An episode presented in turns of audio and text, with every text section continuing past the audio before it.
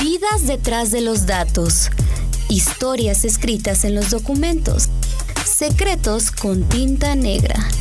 Otra mirada del deporte. El Mr. Papers. Archivos que se escuchan. Amigos, bienvenidos a un episodio raro. Más bien, no es más raro, sino que quisimos tener una nueva muestra y ustedes nos van a decir si les gusta o no. Y si les gusta, continuaremos con esto, que le quisimos llamar los recetarios del Mister. Y en esta ocasión, un poco para culminar la temporada número 3, quisimos hablar un poco junto con Iván y Jair, su servidor, el tema de cómo elaboramos los temas, ¿no? Porque muchas veces en redacción dicen, no, ya no se me ocurren cosas, eh, tengo la mente como plagada de otras situaciones, con el breaking news de pronto me, me va de la cabeza y no sé qué, entonces como cómo nosotros pensamos y realizamos el tema, Iván. O sea, un poco el proceso metódico desde cero hasta donde está el producto entregado. De entrada, ¿cómo estás? ¿Qué onda, Jair? ¿Cómo estás? Buena tarde, buena noche, buen día, em, lo que sea. Eh, bienvenidos a este episodio, como dices, un poco raro, de prueba, por así decirlo. Piloto. ¿no? Digamos, eh, a ver cómo resulta este recetario del Mr. Paper. Y sí, la verdad es que de alguna manera una de las cosas que nos ha identificado muchísimo desde la línea editorial y, y de marca es la generación de contenido respecto a los temas que estamos nosotros eh, trabajando. Y, y ahí, ahí me parece que, que tenemos una ventaja competitiva porque tenemos la posibilidad de abrirnos a, a otros temas que posiblemente por el breaking, por la necesidad de clic, y, y, no es tanto una crítica, sino entendiendo el modelo de negocio que tienen otros sitios, bueno, pues ellos sí buscan esa parte y nosotros no tanto, ¿no? Sí, creo que, que de pronto, eh, como dices tú, depende el modelo de negocio y depende mucho eh, los objetivos que se centran en los nuevos medios de comunicación deportes, que ahorita pues es el click, es la visita, es el breaking news, es el estar ahí de cualquier manera, ¿no? O sea, entonces creo que de alguna manera, como estás pensando de una forma distinta, luego aterrizar el tema que podría ser un poco más de fondo, de investigación, cuesta. Entonces, un poquito la metodología del Mister es contarles como este tipo de recetarios como no darles exactamente la receta de así se hace, ¿no? Uno, dos, tres, sino eh, cómo lo hacemos nosotros o cómo planeamos nosotros. Y un poco, y creo que lo podemos dividir así, Iván, es cada quien tiene como su libretita, ¿no? Tanto tú y yo tenemos como nuestra libretita de temas, donde de pronto en el día se te puede ocurrir algo y la anotas, ¿no? Claro, sí, o a veces no lo anotas y ya valió. También Porque es también muy importante anotarlo. Eso es, ese sí es el primer consejo. Lo cierto es que eh, muchas, muchas veces, ¿no? Nos, nos ha pasado y todavía hoy ya, digamos, lo tenemos un poquito más controlado, pero de repente al principio, sobre todo cuando empezamos como en este periodo de newsletter, que recordar que primero fuimos un sitio y después, bueno, ya mudamos a, a esta, a, esta, a este concepto de los newsletters. Sí había momentos en los que teníamos, me parece, muy buenas ideas y que, no sé, en algún rincón de, la memoria estarán. Eh, está claro que, no los tenemos presentes y eran muy buenos temas. Entonces, me parece que, que para, pues, para cualquier contenido, sea breaking, no breaking, trabajado, no trabajado, pues anotar en, pues digo, ya tenemos todos acceso a, a un celular y todos tienen un blog de, de notas ir ahí vaciando el contenido. Si tienes una libreta, nosotros de repente hay algunos que estamos chapados a la antigua y anotamos en libreta.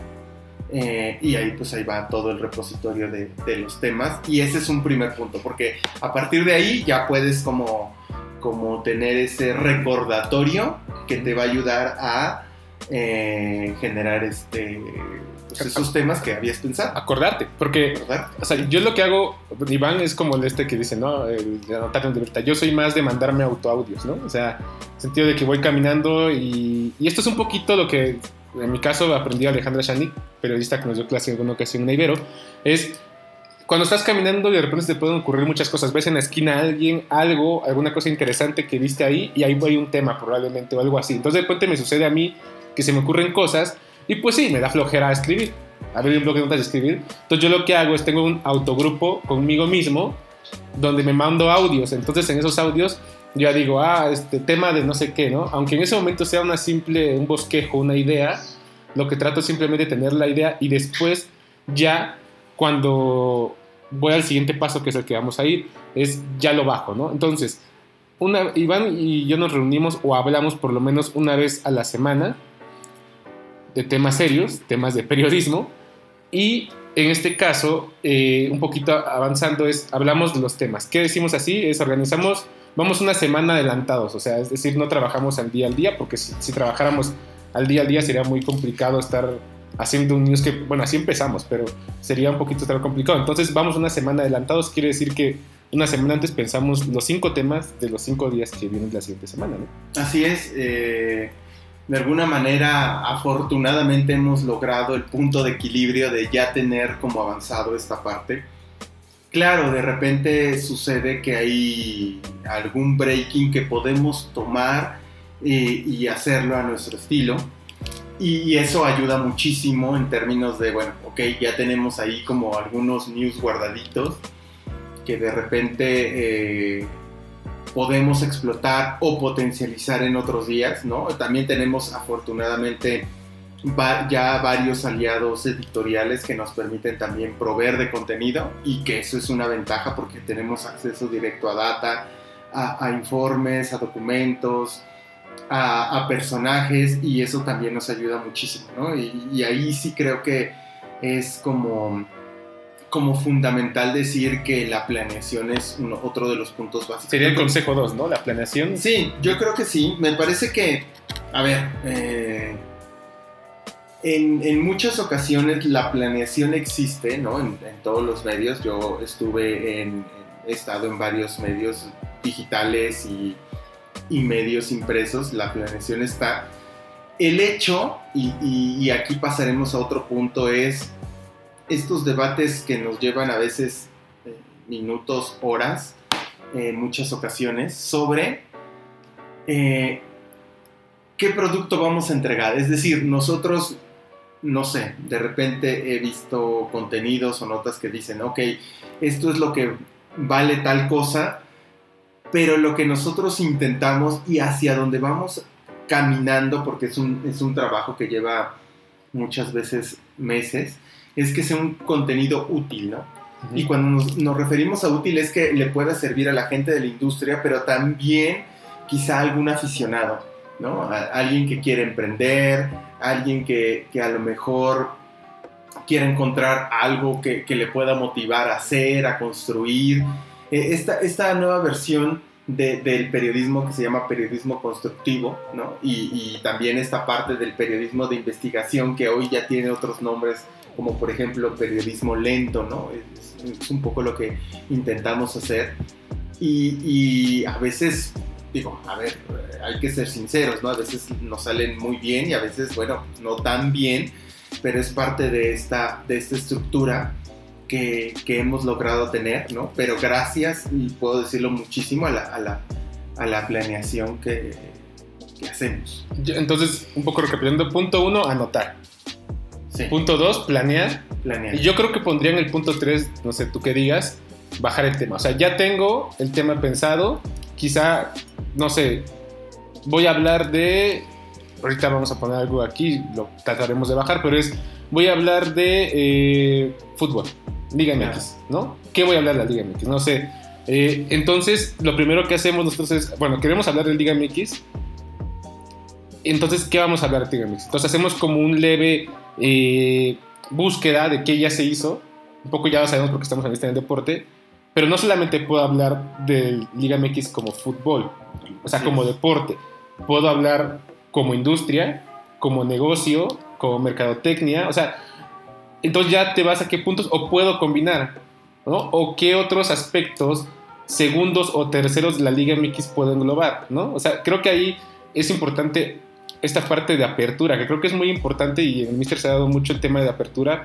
En el ningún tema es tonto, ninguna planeación es tonta, ninguna propuesta es tonta, porque muchas veces salen temas muy buenos.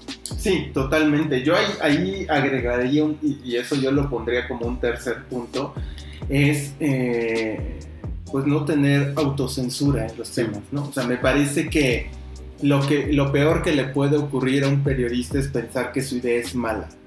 Eh, porque al final, en el proceso, digamos, ya periodístico, muchas veces la, las decisiones pues no dependen del reportero, ¿no? sino dependen de, los tomadores de decisiones, del editor, del director, etc.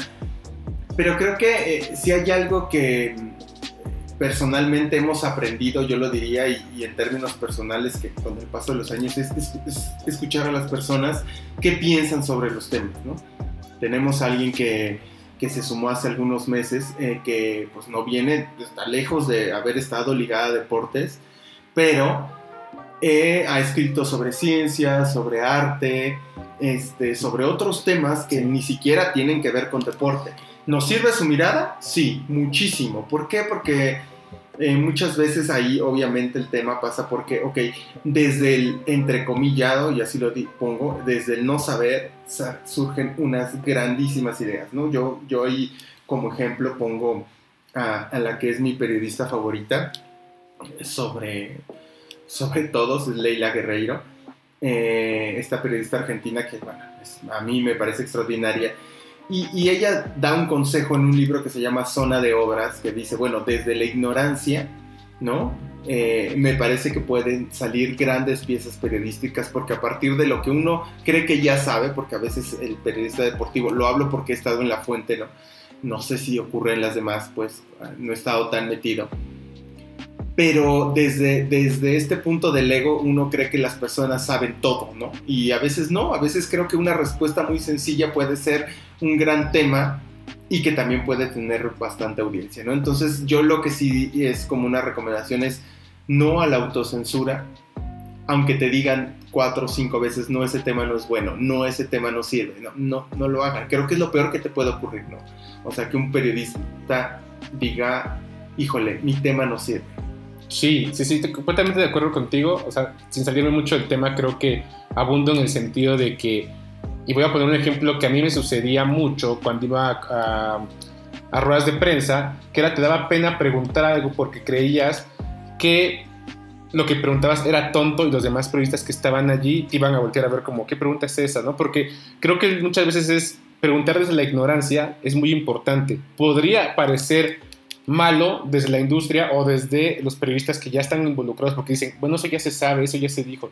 Pero cuando preguntas desde la ignorancia, no solamente preguntas de ignorancia, sino tú también una persona que escucha tu pregunta va a responder también desde ese punto de vista. Entonces, creo que es muy importante eso que toca Iván, la ignorancia es muy importante porque al final nunca vamos a dejar de preguntar. Entonces, eh, eso es muy importante. Entonces, creo que ningún tema es tonto. Yo siempre he dicho a, las personas que colaboran en el misterio, ningún tema es tonto. Ningún tema es tonto, ningún tema es frágil. Solamente hay que buscar el enfoque, la mirada correcta, los datos eh, exactos y de ahí correr. Entonces, llevamos tres temas y vamos, o sea, tres puntos. Anotar, planear bajar el tema y tú dijiste, bueno, agregando ahí podemos ponerlo como cuatro, ningún tema es tonto. ¿Cuál sería el siguiente paso? Yo creo que como punto cuatro yo enumeraría eh, la mirada multidisciplinaria que tenemos.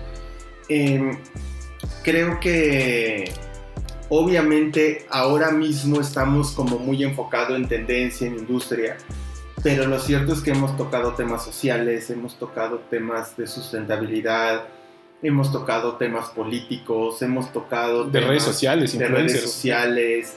O sea, creo que la mirada multidisciplinaria es lo que nos distingue.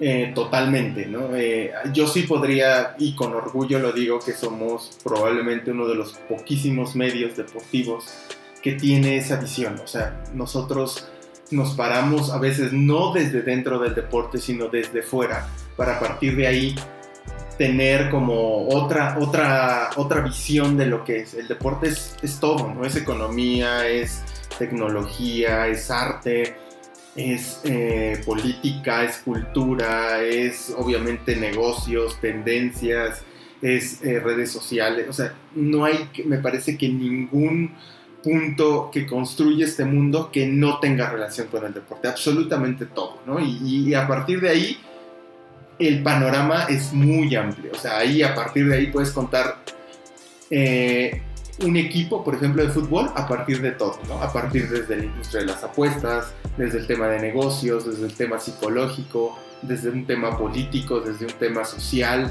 O sea, creo que todas las entidades deportivas, llámese club, jugador, liga, eh, patrocinadores, lo que sea, se puede contar desde diferente eh, perspectiva.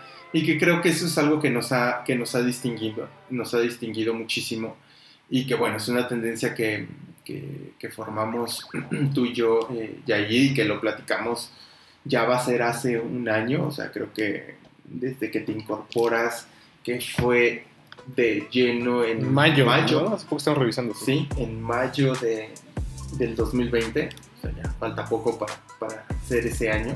Sin duda eh, hemos reforzado eso. Y, y yo agregaría también eh, la diversidad de pensamiento que tenemos. Todos, ¿no? Todos. Claro, en términos editoriales nos toca a nosotros, a ti y a mí, tomar las decisiones, pero eh, yo sí podría decir que el Mister no sería lo que es sin tu mirada, ¿no? También la incorporación de Mac en términos de cómo posicionar el medio como marca y tal ayuda muchísimo. Y ya en términos editoriales creo que ahí, ahí hemos eso dado pasos. Y muchas veces, porque hay que decirlo, no son temas mediáticos. No. No son temas que a lo mejor estén ligados a, a que va, la van a romper, como se dice. Híjole, a veces es un tema de convicciones editoriales, ¿no? Que por eso no te pagan ver y, por eso no sumas clics, también lo entendemos, pero bueno, a veces estamos comprometidos, o sea, creo que parte de la marca del proyecto que eh, es, es, es eso, ¿no? Y que, y que nos ha consolidado como un medio independiente, alternativo, que de a poquito nos hemos ido consolidando fuerte. Sí, coincido totalmente contigo, creo que un punto importante también es este, este, idea, esta idea de que probablemente tu editor o tu jefe de información te diga, no, no es bueno, no nos interesa, ahorita no va esto.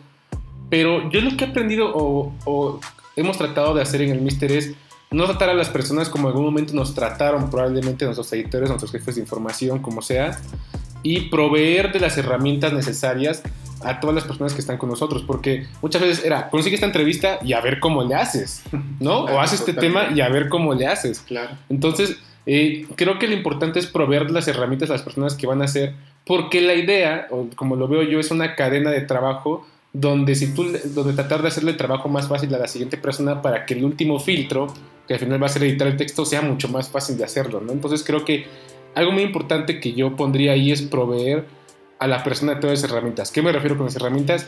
De contactos, de datos que ya están hechos, de probablemente datos que ya tenemos hechos, de probablemente ya tengo datos pero no sé cómo escribir, ah, pues vamos a platicar cómo lo bajamos, cómo hacemos esto, de muchas cosas que vamos a estarlos entiendo. Entonces creo que ese es un punto fundamental también de proveer a la persona de todo lo que necesite para poder escribir, porque muchas veces el periodista está acostumbrado a, te toca hacer esto, y a ver cómo le haces, ¿no? A ver cómo es esto. Y sí, algunos, periodistas tuvieron que sufrir, pero no todos tienen que sufrir en el proceso de ser periodista, ¿no? Entonces, creo que ese es un punto importante también de proveer de las herramientas necesarias a la persona para poder hacer su trabajo. Sí, yo creo que aquí eh, una de las cosas que, no sé, hasta hace a lo mejor una década, era pues aprender a la mala, ¿no? Este, pues te toca y a ver cómo le haces, este, a ver cómo le puedes hacer, a ver qué te sirve, a ver cómo te rascas contigo, ¿no? Y lo encuentras. Y bueno, una de las, de las situaciones que hemos tenido en el Mister son gente muy joven, ¿no? Que están desarrollándose como periodistas. Em, y que pues tratamos de facilitar el camino sin que eso sea como, a ver, yo no te hago la nota, pues, ¿no? Pero sí te puedo apoyar, ¿no? ¿Por qué? Porque al final el producto es nuestro de todos, pues pero al final pues los beneficiados o perjudicados es la marca, ¿no? Y eso lo entendemos y creo que algo que es fundamental es el, el, apoyo y la transmisión de, de, conocimiento a estas nuevas generaciones de periodistas. Yo creo que no sé cómo pueden ser en otras redacciones, pero me parece que es básico que, que se apoye, ¿no? Porque esa parte de no, tiene que sufrir para que vea lo difícil que es, pues bueno, claro, tiene que en algún momento él saber resolver problemas, él o ella, ¿no? Eh, el, de quien se trate, pues, tiene que saber los problemas editoriales, pero también creo que es importante eh, el impulso, ¿no? La transmisión de, conocimiento, de herramientas, para que el periodista tenga la capacidad de generar un contenido de calidad, porque al final no es que él pueda o no pueda, es cómo se ve el medio, cómo cuál es la entrega final, cuál es el producto final. Y eso, pues la gente al final no le interesa si pues, el periodista es joven, no es joven, si pudo, si le ayudaste o no. Pero para los que, está, los que estamos haciendo el Mister, sí es importante que salga un producto lo mejor posible. Claro. El, punto quizá final de importante, Iván, es si tú podrías decir, yo ahorita diré mi opinión, pero ¿cuáles serían los puntos a seguir cuando ya tengo toda mi información recabada y es hora de escribir? Eh, yo creo que una de las, de las cosas que se tiene que tener claro en primer punto es qué es lo que se va a querer contar. Ese es un punto clave. Eh, cuando nosotros hacemos esta organización de, temas, ¿no? que ponemos en un Excel para que todo el mundo tenga acceso y, y pueda ver de qué van a ir los temas, es eh, es algo que, que, yo he aplicado, a, obviamente a mi estilo, ¿no? Es, ok, ¿cuál es la hipótesis o el objetivo de este newsletter? O sea, ¿qué es lo que queremos contar? ¿Qué vamos a transmitir?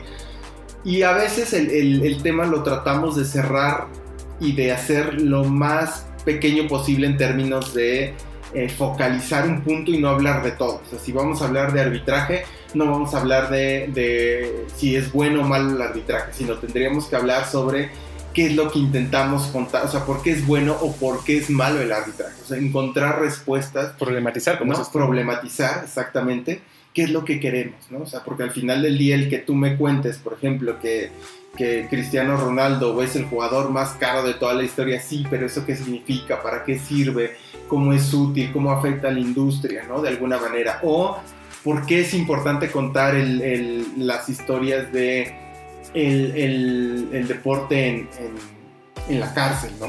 Y qué hay, cómo hay, cómo funciona, cómo opera, cuánto cuesta, ¿no? Y, desde ese pequeño punto podemos explicar muchas cosas, ¿no? Me parece que el, uno de los puntos claves es saber qué vamos a contar y qué queremos contar. Yo me acuerdo muchísimo cuando estaba el tema de, de Transfer Market, que cuando ya tiene más de 15 años, mucha gente ponía todos los datos, ¿no? Y miren todo lo que vale la Liga MX, o bueno, en ese momento no era Liga MX, ¿no? Todo el fútbol mexicano y ok. ¿Eso qué significa? ¿Eso qué? O sea, ¿para qué me sirve? Y la verdad es que a veces es mucho mejor explicar el dato de un jugador para entender un mercado que explicar todo y, llenar de datos y de cifras y de, y de documentos, ¿no?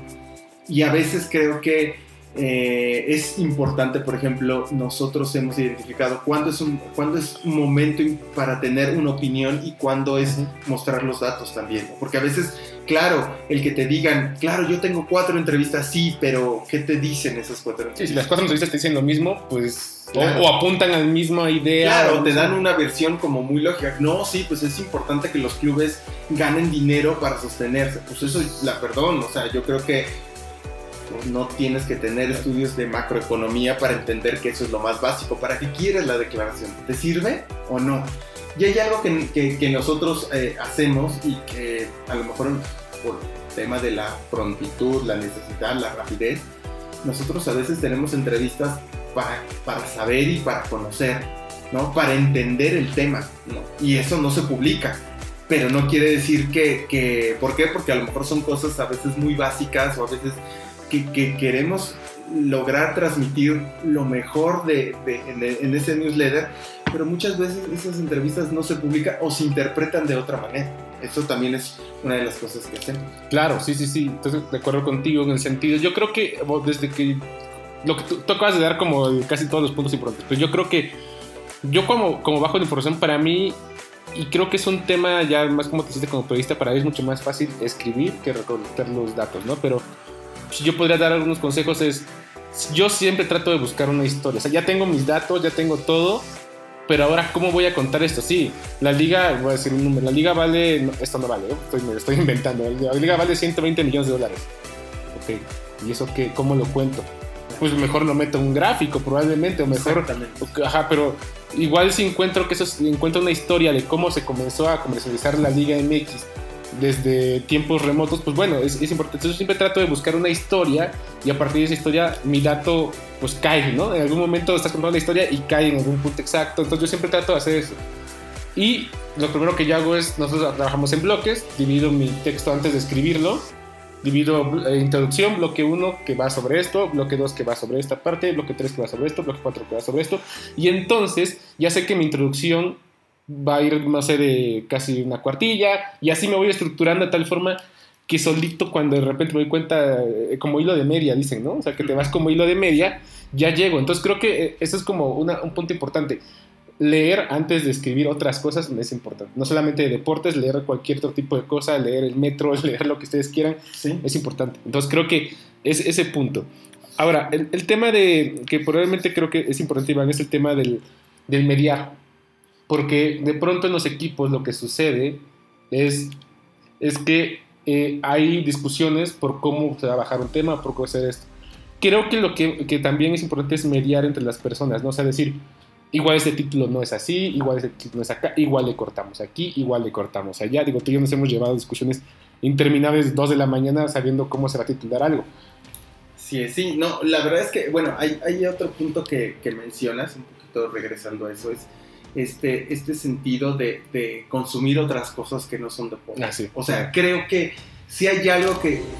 Porque muchos dicen, bueno, ¿y cómo te salen esas ideas? Lo he visto en, en talleres que seguramente tú también como, como maestro lo has tenido. Es, ok, ¿cómo tengo esa, mirada, esa mirada, no? O sea, ¿cómo logro llegar a eso?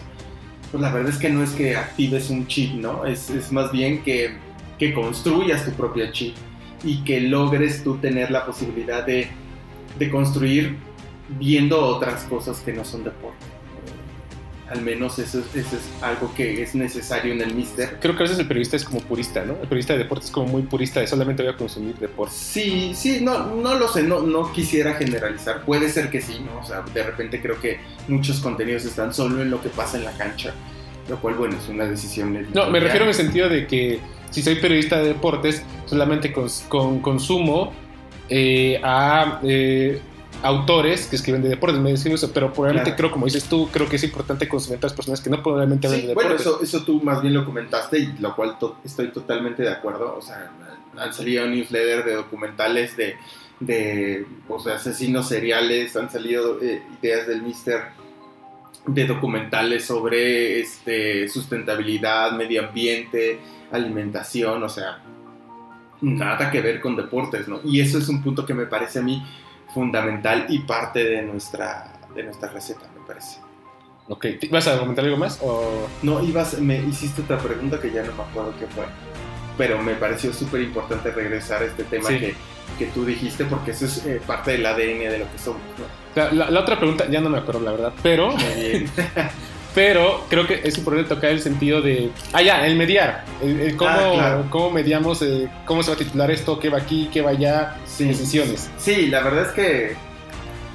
Híjole, no, no, saber y aceptar y escuchar, entiendo que no es fácil. Yo creo que si hay algo que tenemos los, los periodistas es como un ego muy, muy grande y, y a veces pensamos que otras personas no saben tanto como nosotros, lo cual es un gravísimo error. Yo creo que la mayor cualidad que puede tener un periodista es saber escuchar, ¿no? Y al final te puede servir, no te puede servir, puedes estar de acuerdo o no puedes estar de acuerdo, pero, pero sí creo que es fundamental escuchar para después mantener un diálogo y llegar a este proceso de mediación de, sobre qué, qué sirve y qué no sirve. O sea, yo, yo obviamente pues, les puedo decir, hay, hay unos newsletters que, que, propone Jair y digo, no sé, pero no pienso en mí, no pienso en lo que me gusta, sino pienso en lo que somos como medio, ¿no? Claro. Seguramente también me lo has dicho, ¿no? Algunos dicen, ay, este no me gustó, pero está funcionando, ¿no?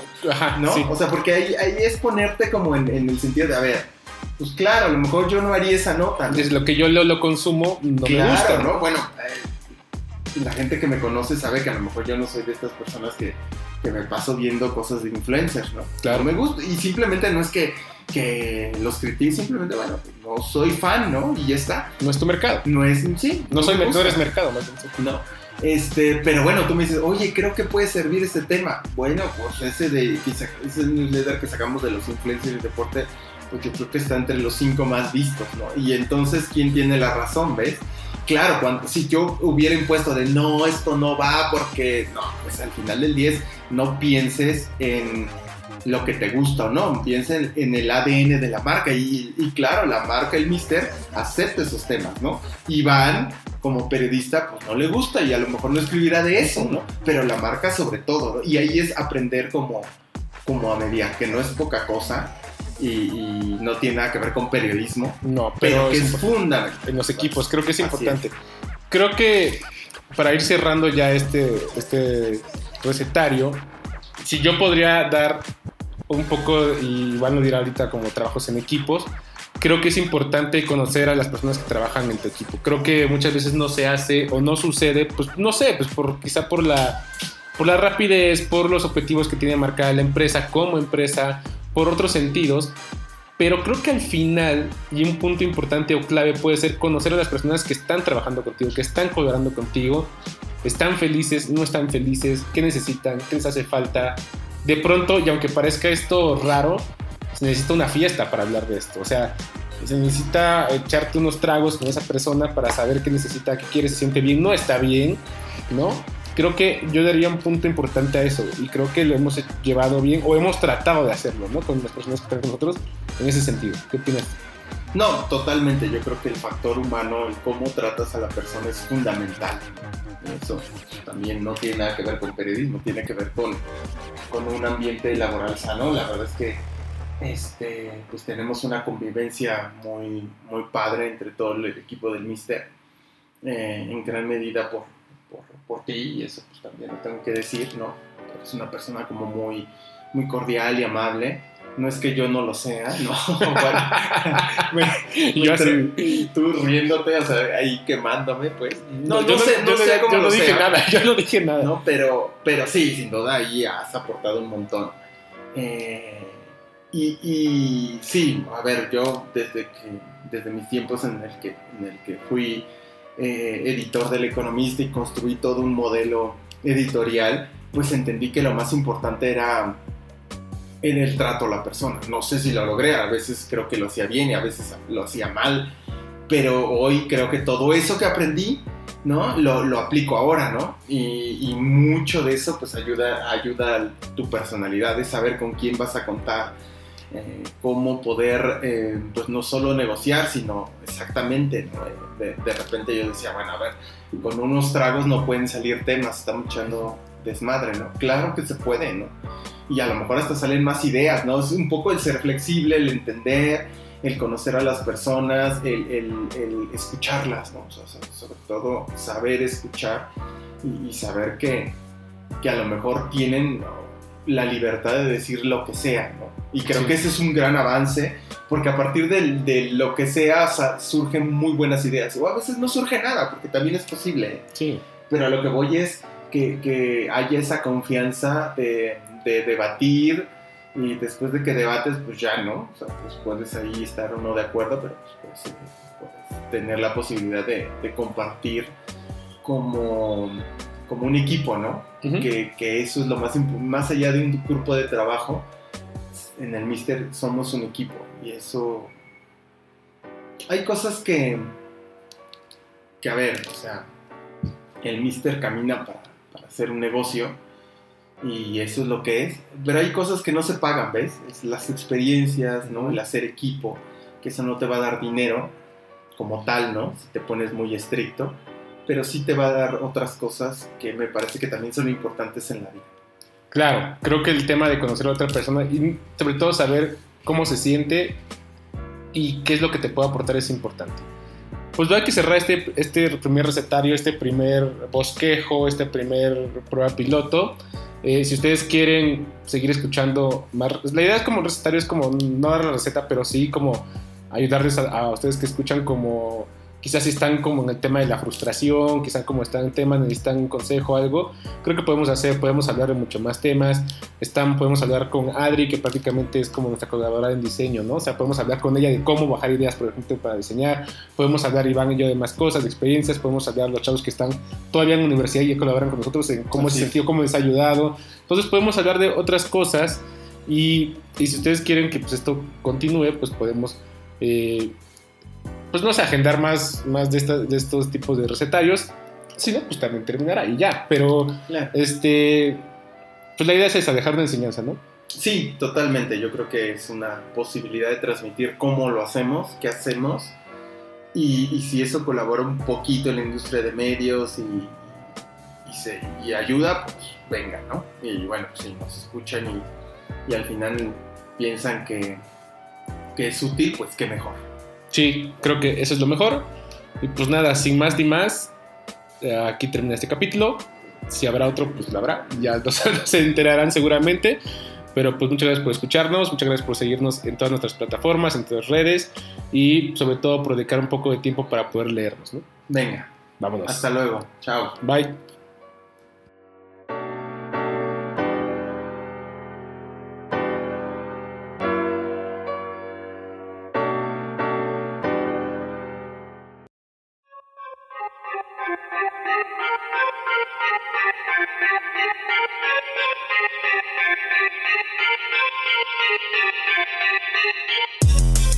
Que representan a la depresión o a la esperanza.